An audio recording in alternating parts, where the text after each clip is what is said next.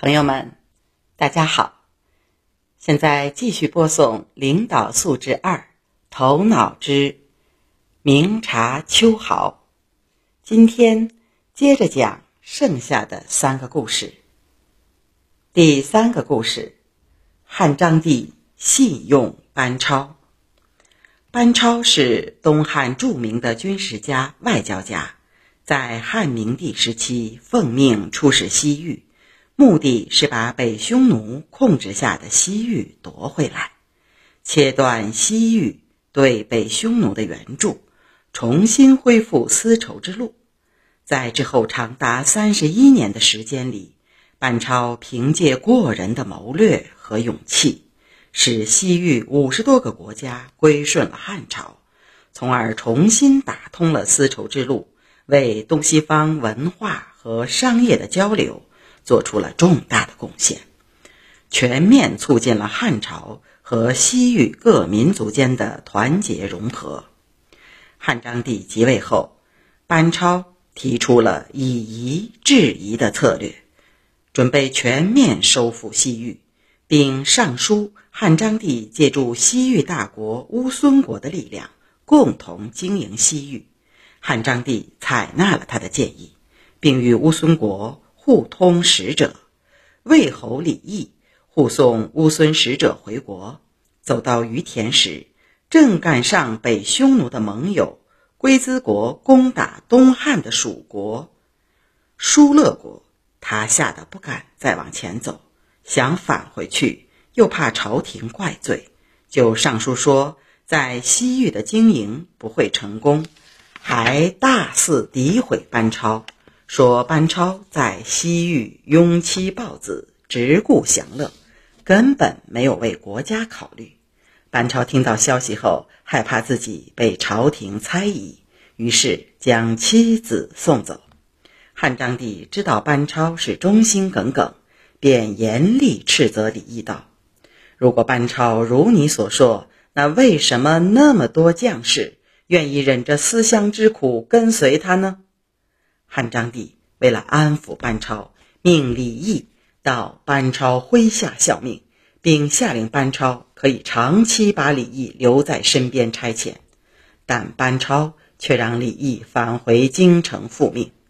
军司马徐干对班超说：“李毅那样诋毁你，想要破坏我们的事业，你为什么不趁机把他留下呢？”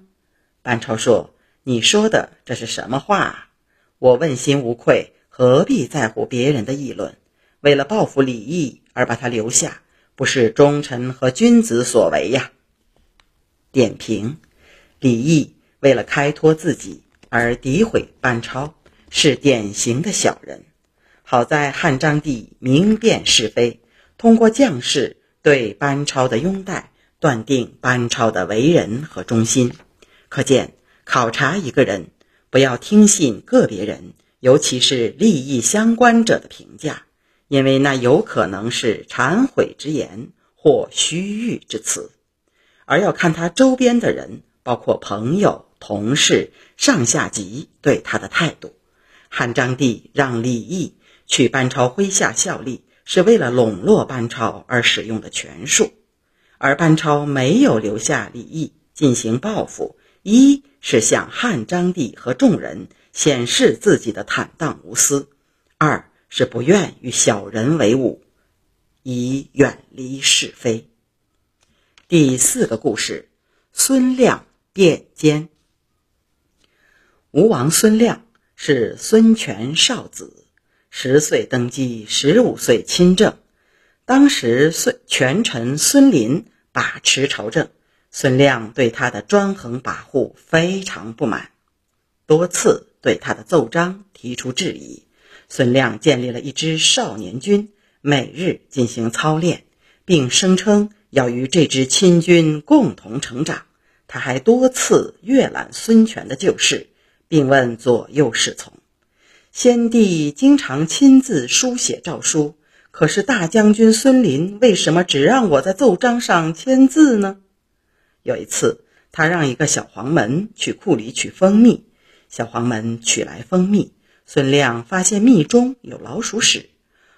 抛开老鼠屎，发现里面是干的，于是就对左右说：“如果鼠屎早在蜜中，那么里外应该都是湿的，现在却是外湿内干，肯定是黄门刚刚放进去的。”他责问黄门，黄门果然服罪。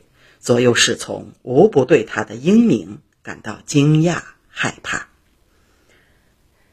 点评：由此段可看出孙亮聪察刚毅，明察秋毫。他本来是一个帝王的好苗子，如果在正常的环境中历练成长，假以时日，一定会成为一位了不起的君王。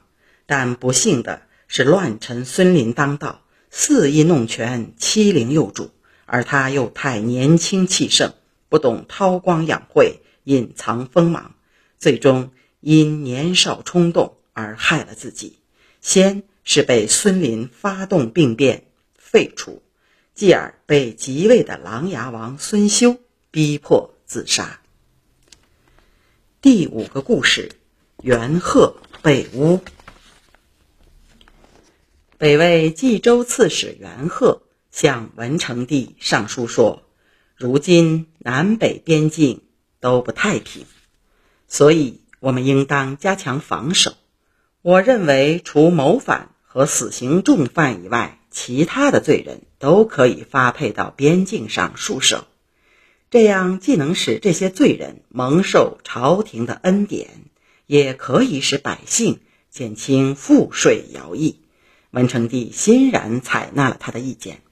很很久以后，文成帝对群臣说：“我采纳元贺的建议，一年之内不但救活了许多人，而且还是边境的兵力增加了不少。如果你们都能像元贺这样，朕还有什么可忧虑的呢？”正赶上有一个叫石华的人控告元贺谋反。